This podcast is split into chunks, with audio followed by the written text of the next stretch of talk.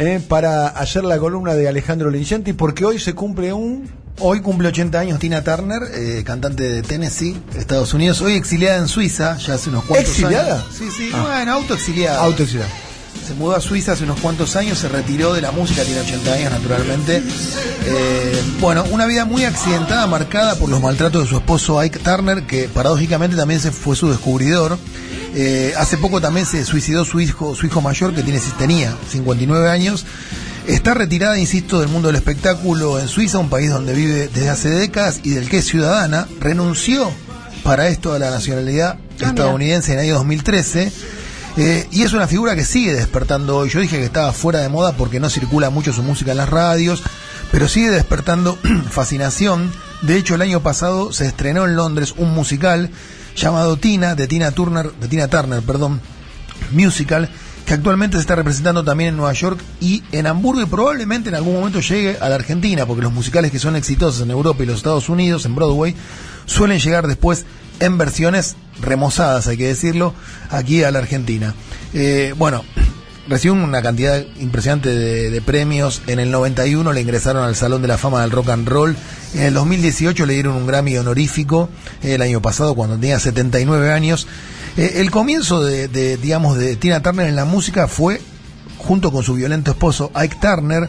eh, eh, hay una canción que me parece que de hecho habla un poco de cómo era la relación entre ellos, la vamos a escuchar ahora, se llama Proud Mary, o sea, como orgullosa Mary, en la que la letra empieza diciendo nunca hacemos algo agradable y fácil, siempre lo hacemos agradable y difícil. Proud Mary.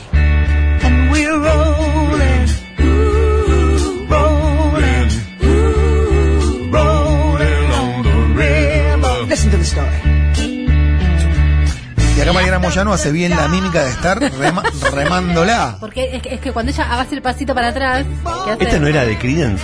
Las relaciones, sí señor, las pero relaciones esta versión es mucho mejor. hay que remarlas. Esta es la mejor versión La para mí de esta canción, la que hicieron Ike Turner. Y con cuando Tina empieza Turner. rapidito, tucu, tucu, tucu, tucu. más linda todavía. Bueno, fue descubierta por Ike cuando era una, una adolescente, se convirtió en los 60 en un ícono del soul y del rhythm and blues. Eh, es una cantante muy desbordante y muy sexual sobre todo. Más ¿no? linda imposible esa mujer. Muy linda, una voz increíble. Eh, bueno, otro de los éxitos de Tina Turner, estamos hablando de la década del 60, recién cuando, insisto, era un ícono del soul, es este que vamos a escuchar ahora, se llama A Fool in love.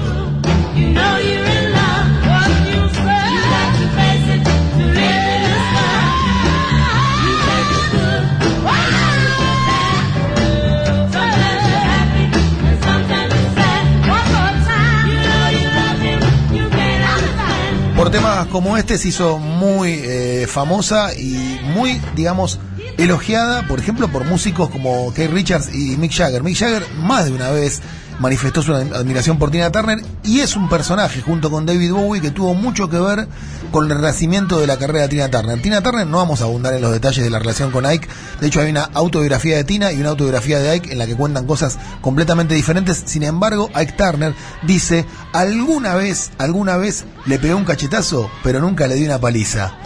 ¿No? Es medio como lo de la pollera corta, Sí. lo que dijo Ike. Bueno, no vamos a abundar en esos detalles. Y, y lo, que- la- lo que es interesante es la disputa que ella, cuando se pone para pelear por el apellido. Totalmente. Cuando ella se quiere quedar con el Turner porque dice es mío y se lo eh, queda. y se lo queda. Y se lo queda. Bueno, la carrera entra en una especie, especie de debacle después de la separación de Ike Turner y recién en los 80 empieza a reflotar. De la mano de, de Mick Jagger que le invita a cantar en vivo un par de canciones con los Stones y de la mano de David Bowie cuando va a grabar David Bowie Let's Dance termina la grabación del disco, digamos, eh, va, al sello, firman el contrato eh, para, para la promoción del disco, bueno, y lleva a los directivos del sello con el que firma Let's Dance a ver a Tina Turner en vivo. Y los, digamos, los, los, los productores o los, los empresarios del sello quedan fascinados con Tina Turner y encargan un disco que recorre como lo Porque ella tiene como una especie de reencarnación. Claro, que es acá. Que es acá en los 80 y gracias a Jagger y a, y a Bowie. Y le hacen grabar un disco, digamos, en el que hay un montón de canciones, tiene muchos productores porque hay un perdón, poco... hay unas fotos hermosas de esos años de excesos, imagino, de los tres juntos y en fiestas, que son Pura luz, los tres, así, estrellas. Exceso, estrellas, Moyano, usted estrellas. no diga exceso. Ellos tres, ¿sabes lo que de- deben haber tomado hasta No hubo errores, no hubo exceso. Ahí hubo de todo. No, pero yo les salud, porque mira Sí. lo que hacían. Bueno, lo que hacen es hacerle grabar un disco con muchos productores para que pueda tener varios estilos, es decir, que haya un poco de pop, un poco de soul, un poco de soul de Memphis, eh, un poco de blues eh, y también una versión de Help de los Beatles, en un disco que se llama Private Dancer, que todo el mundo considera el mejor, que es del año 84 y que tiene un par de canciones increíbles que vamos a ir escuchando de a poco. Una de ellas es el primer corte de ese disco que se llama The Best.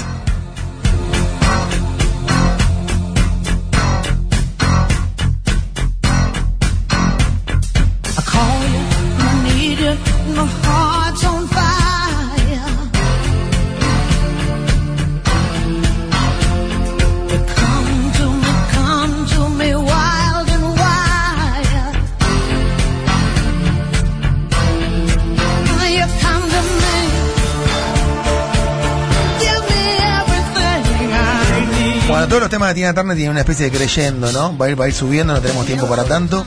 Hay una película eh, dedicada a Tina Turner con Angela Bassett eh, y Lawrence Fishburne como Ike Turner, dirigida por Ryan Gibson. Una película que se supone que cuenta la historia de manera bastante acertada. La película está bien y Angela Bassett está muy bien en la encarnación de Tina Turner. Además, ella canta en la película.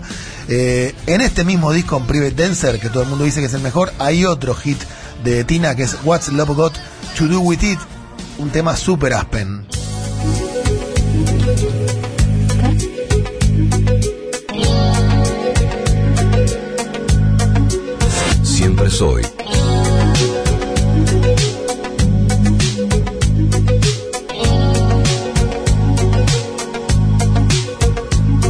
You must understand the touch of your hand makes my pulse react.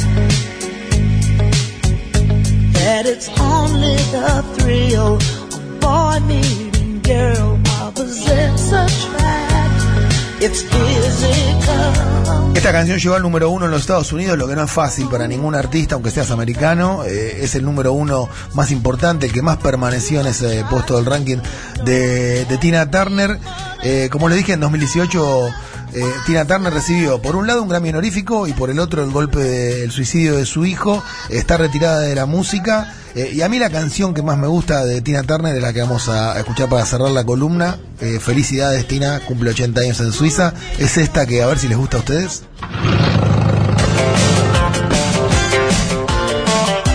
Buji. Es la de los Clio. Buji. Los premios Clio.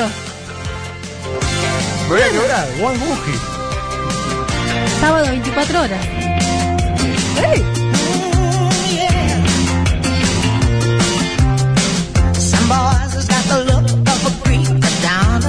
Gracias por estar allí.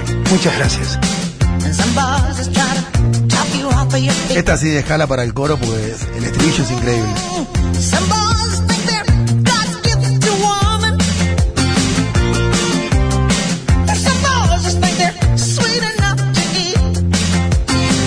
Ser